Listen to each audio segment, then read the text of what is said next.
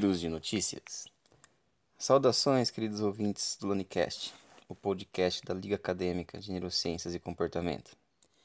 Meu nome é José Luiz Liberato e eu apresento para vocês os Giros de Notícias, trazendo um breve resumo de assuntos neurocientíficos que foram notícia nas últimas semanas.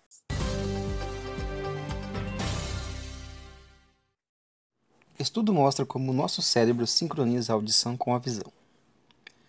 Todo estudante de física do ensino médio aprende que o som e a luz viajam em velocidades muito diferentes. Se o cérebro não levasse em conta essa diferença, seria muito mais difícil saber de onde vêm os sons e como eles se relacionam com o que vemos. Em vez disso, o cérebro nos permite entender melhor o mundo à nossa volta, pregando peças de modo que um visual e um som criados ao mesmo tempo sejam percebidos como síncronos, embora atinjam o cérebro e sejam processados por circuitos neurais em velocidades diferentes. Um dos truques do cérebro é a recalibração temporal. Altera nosso senso de tempo para sincronizar nossa percepção conjunta de som e visão.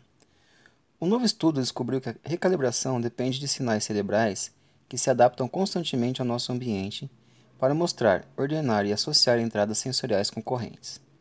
Cientista do The Neuro Montreal Neurological Institute Hospital, da Universidade McGill, recrutaram voluntários para ver flashes curtos de luz emparelhados com sons, com uma variedade de atrasos, e pediram-lhes que relatassem se pensavam que ambos aconteceram ao mesmo tempo. Os participantes realizaram essa tarefa dentro de uma máquina de magnetoencefalografia, MAG, que registrou e visualizou suas ondas cerebrais com precisão de milissegundos.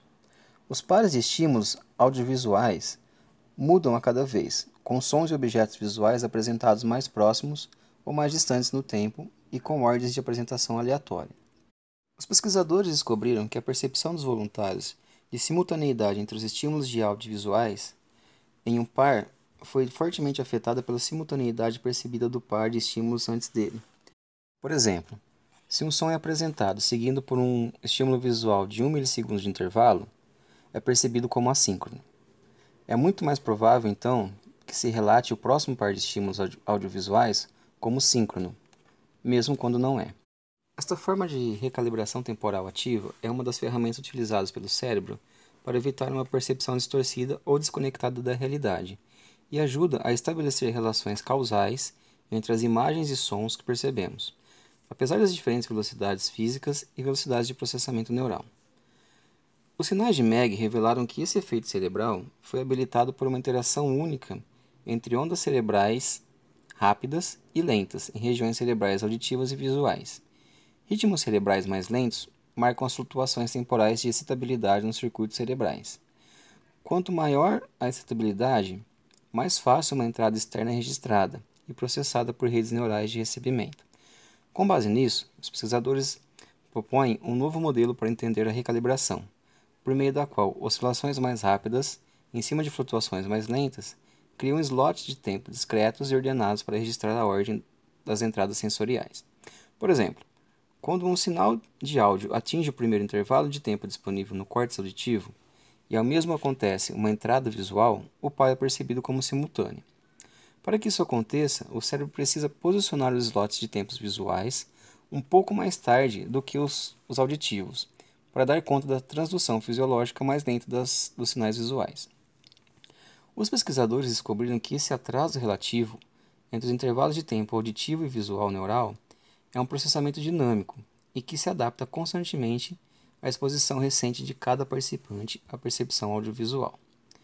Seus dados confirmam um novo modelo de integração dinâmica, mostrando como esses atrasos, atrasos sutis de dezenas de milissegundos de oscilação cerebrais podem ser medidos em cada indivíduo e explicam seus respectivos julgamentos de simultaneidade percebida. No autismo e nos distúrbios da fala, o processamento dos sentidos, especialmente a audição, é alterado. Também na esquizofrenia, os pacientes podem ser afetados por distorções percebidas nas informações sensoriais. Os mecanismos fisiológicos de recalibração temporal descritos nesse estudo podem ser alterados nesses distúrbios, e sua descoberta pode revelar novos objetivos de pesquisa para melhorar esses déficits. No geral, esse estudo enfatiza que nossos cérebros constantemente absorvem e se adaptam ao bombardeio de informações sensoriais de diversas fontes, diz Sylvan Bailey, pesquisador do The Neuro e autor sênior do estudo. Para dar sentido aos nossos ambientes complexos, incluindo as alterações sociais, os circuitos cerebrais ativamente fazem ajustes de mecanismos fisiológicos sutis para melhor antecipar e prever a natureza e o tempo dos estímulos externos. Isso nos ajuda a construir um mapa mental resiliente e adaptável de sua representação.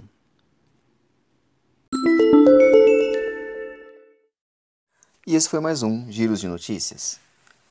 Nessa edição, utilizamos fontes de Neuroscience News e Science Daily. Espero que vocês tenham gostado. Uma boa semana a todos e aquele efusivo amplexo.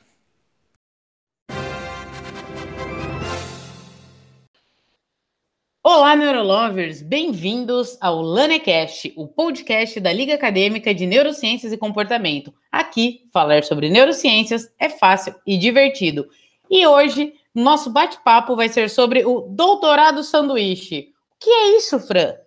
É, para isso, convidamos a Tamires Ar, psicóloga pela Faculdade de Filosofia, Ciências e Letras de Ribeirão Preto, mestre em psicobiologia e doutoranda em psicologia pela mesma universidade. Atualmente, ela está realizando um estágio de pesquisa na Universidade Livre de Bruxelas, na Bélgica. Bem-vinda, Tamires!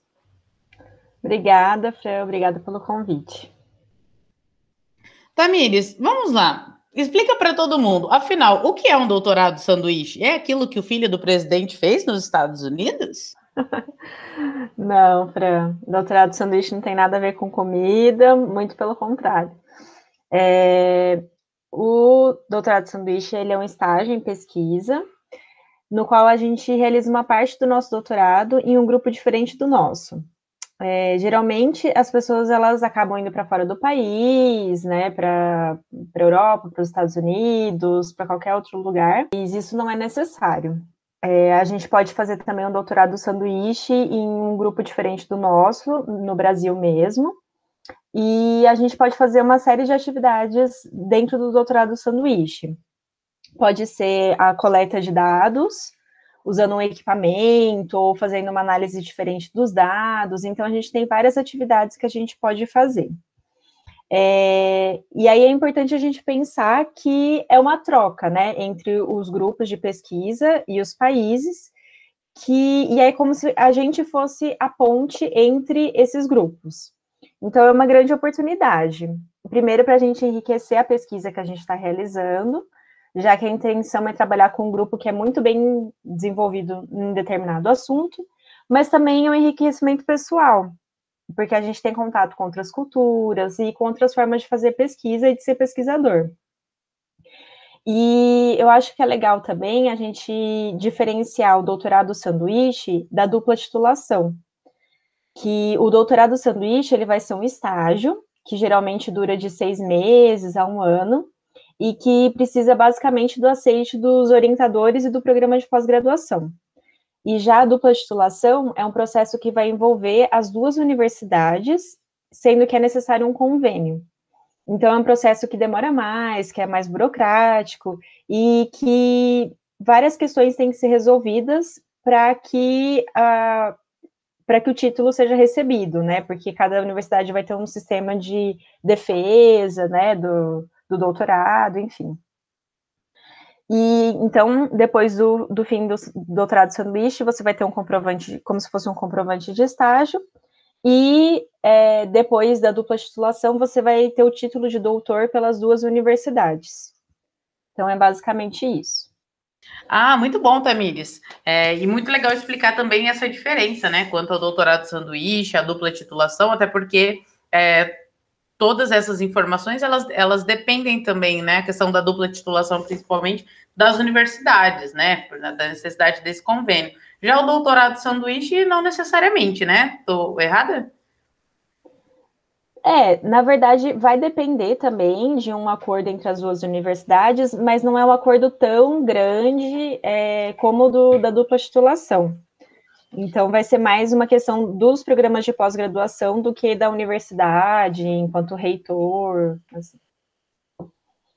Ah, entendi. E quais os desafios do doutorado de sanduíche? Assim, como se preparar? Você teve a ideia de, ah, vou fazer um, um doutorado de sanduíche. E a partir daí, como, como foi? Quais são esses passos?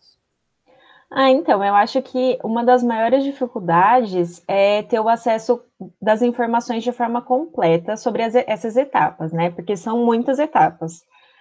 Então, a gente tem que entender onde e como que a gente pode conseguir recurso financeiro para ir, por exemplo, é, buscar um professor que aceite a gente para o estágio, entrar em contato, propor um plano de trabalho, definir a, a data que, da ida, encontrar um local para morar, organizar a viagem, enfim.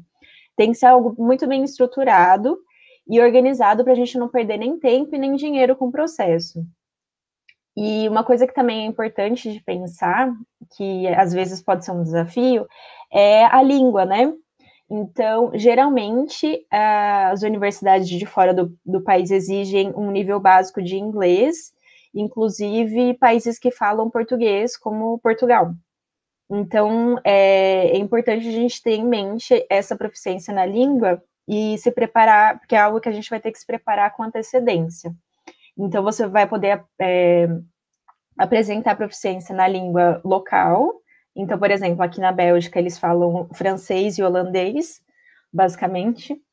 Então, eu poderia até apresentar um comprovante em francês ou em inglês, que é uma língua mais geral.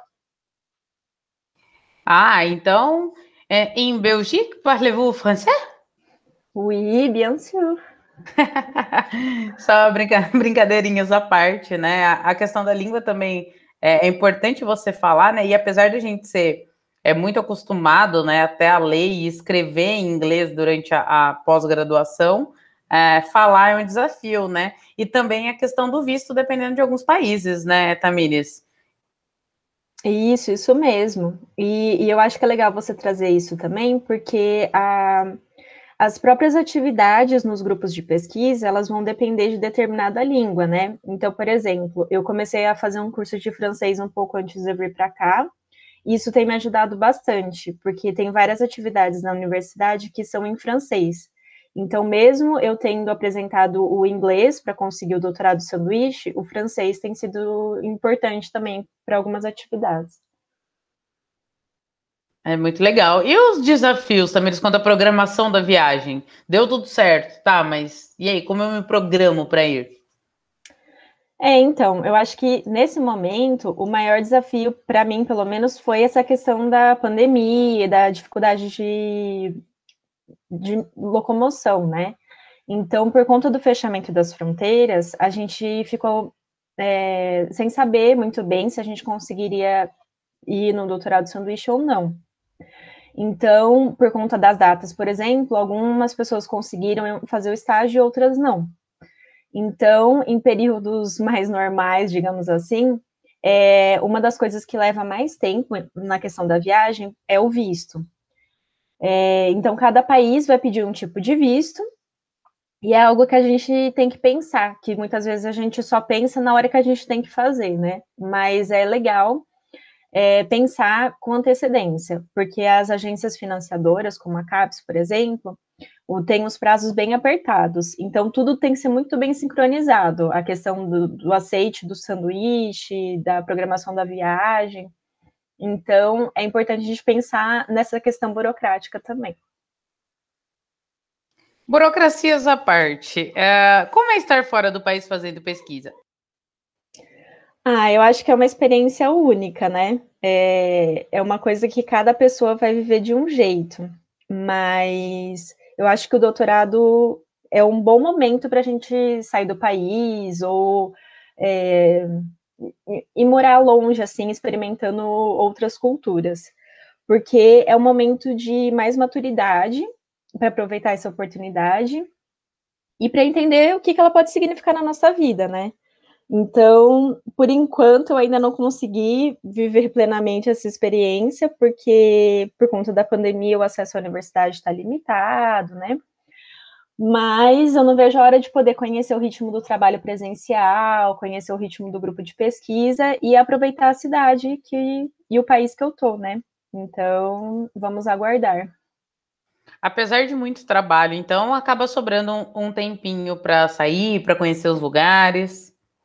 Sim, com certeza. E, e, é legal porque, por exemplo, eu que vim aqui para a Europa, É, eu até posso participar em momentos normais de novo, é, de eventos em outros países, né? Que às vezes a gente não tem condições ou muito acesso de ir até outros países. E é legal que eu posso viajar dentro da Europa com maior facilidade, para ir em congressos, para conhecer outros países. Então é bem, bem legal, é uma ótima oportunidade. E já que você tocou nesse assunto, você recebe algum auxílio financeiro para estar aí? Sim, é, eu estou aqui com uma bolsa da CAPES, que é a Coordenação de Aperfeiçoamento de Pessoal de Nível Superior, que é uma agência do governo federal que apoia os programas de pós-graduação em todo o país. Então, um, é, um desses apoios né, que a CAPES fornece é a, a bolsa para o doutorado sanduíche, que é a bolsa do programa de doutorado sanduíche no exterior, que é o programa que eu participei. Então, caso alguém que esteja ouvindo queira mais informações, pode procurar PDSE CAPS e que vai encontrar os editais passados, as principais informações sobre o programa. Mas também existem outras opções, como o CNPq, que também é uma agência federal, e as agências de fomento estaduais, como a FAPESP aqui no estado de São Paulo. E, além disso, também algumas instituições privadas, como o Banco Santander, por exemplo, também têm algumas oportunidades de financiamento. Então, é, é interessante entrar em contato com o Departamento de Relações Internacionais da universidade de, de cada um, porque eles vão conseguir dar um direcionamento melhor para ficar de olho em, em oportunidades, né, que eles podem lançar. Ô, Tamires, e também é, cabe dizer que às vezes a própria universidade para qual você vai é, consegue, né? É, Existem alguns programas, algumas iniciativas no exterior em que eles dão é, uma ajuda, né? No caso, não sei se uma ajuda de custo total, mas é, eles também cobrem, né? Doutorados, pós-doutorados, mas também cobrem doutorado sanduíche. Sim, sim, exatamente, é muito legal. E, e também, não só para o doutorado sanduíche, mas para o doutorado pleno, né? Também é uma coisa que é legal de se pensar, que às vezes a gente tem um pouquinho de medo, mas é algo que é super acessível, assim, é super acessível. O que eu quero dizer é que não é impossível, né? Então, é algo que é entrar em contato com os grupos de pesquisa que você tem interesse para ver as oportunidades, tanto para o doutorado pleno quanto para o sanduíche, como você disse. É, e nesse momento uh, que nós estamos vivendo aqui no Brasil, né, é, nessa descredibilidade, falta de investimento na ciência, procurar esses investimentos do, do exterior também é uma ótima, porque assim, eles gostam de brasileiros trabalhando, né, Tamires? Sim, porque eu acho que a gente trabalha muito bem, né? Eu acho que tem duas questões importantes. Uma é essa questão da credibilidade, né? Que a gente, infelizmente, não está tendo no nosso país. E a outra questão é que a gente sempre acha que a gente não é bom o suficiente, imagina, um grupo de pesquisa de fora. Mas eu acho que o legal dessa experiência que eu estou tendo, por exemplo, é ver o quanto que é, é ciência, né? Então não é tão distante do que a gente está acostumado no nosso país, a nossa rotina de trabalho. Então é algo que, que a gente consegue se adaptar muito bem. É, e também é legal a gente falar um pouquinho que, é, já que você tocou né, nesse assunto aí da gente sempre achar que, que é inviável e tal, é que lá sim eles dão importância, claro, para o seu número de publicações, mas é, eles vão um pouco além. Acho que não é nem, nem é tão forte isso quanto é aqui no Brasil. Pelo menos em alguns lugares, é, não importa para eles, por exemplo, se você tem 10 publicações, então você só vai se você tiver 10, e sim o quanto você trabalhou de fato, né? O, o seu nível de experiência com o assunto, o quanto você contribui com o tema. Exatamente. Então, é, eu acho que eles dão valor no currículo, mas não em termos de publicação só, eu acho que isso também é importante a gente pensar nas coisas que a gente faz extra, inclusive, né, atividades que a gente participa, e também no nosso trabalho mesmo, assim, na, na, apresentação do projeto, a forma como a gente escreve. Então, é exatamente isso que você falou. Tem outras coisas que valem muito mais do que quantidade de publicação. E que dica você daria para quem está pensando agora em fazer um sanduíche? Um doutorado de sanduíche, né? Que um sanduíche dá uma impressão que a pessoa está aí na cozinha ali. Isso, aí é mais ir no mercado, né? Escolher bem os ingredientes. Mas, ah, eu acho que uma das coisas que, que, eu, que eu acho legal pensar é, se possível, começar a planejar o sanduíche quando o doutorado sanduíche, quando estiver fazendo projeto de doutorado, né? Se possível. Porque é interessante ter o professor no exterior, né? O professor do outro grupo de pesquisa, participando também da elaboração do seu projeto. Porque assim você consegue algo mais bem estruturado, que vai te ajudar bastante a longo prazo. Inclusive, vai facilitar a possibilidade de uma dupla titulação, caso você decida por isso no meio do doutorado, por exemplo. É, outra dica seria fazer parte de grupos do Facebook, por exemplo, que você pode encontrar vários grupos de doutorado pleno, doutorado sanduíche no exterior. E são grupos bem legais, é, porque nesses grupos você pode encontrar dicas e informações sobre editais, é, dificuldades que todo mundo encontra durante esse processo. Então, nesses grupos, a gente também consegue encontrar pessoas que vão para o mesmo país que nós estamos indo. Então, é, alguns grupos têm sido feitos no WhatsApp, por exemplo, para a gente encontrar pessoas que estão indo junto. Então, a gente troca informações sobre visto, sobre dificuldades ou questões de moradia, então é bem legal.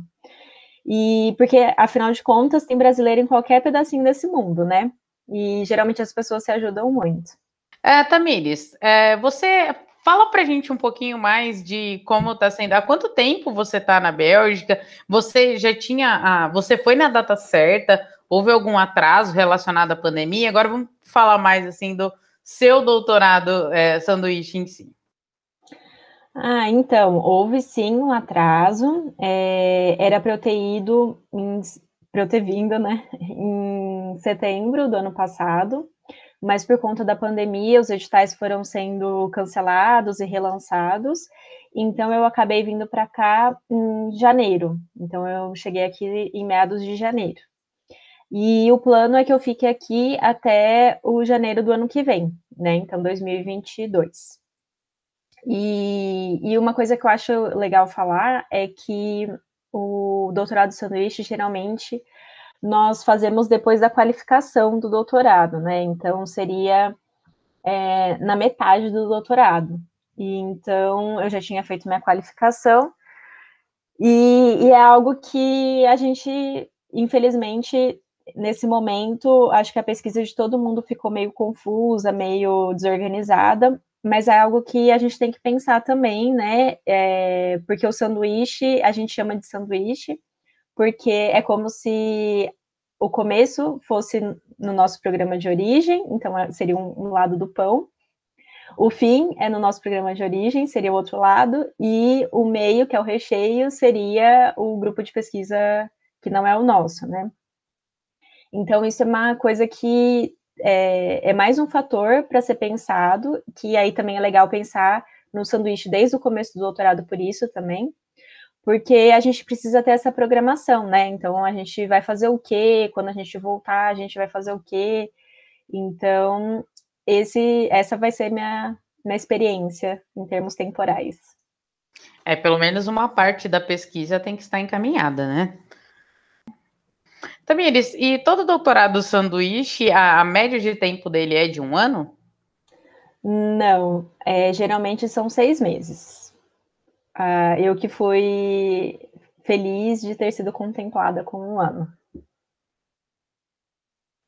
Ah, muito bom. E quais são as perspectivas futuras? Você está conhecendo aí o laboratório. É, você acha que o doutorado de sanduíche ajuda, por exemplo, para, de repente, se você termina o seu doutorado aqui no Brasil, voltar para este laboratório?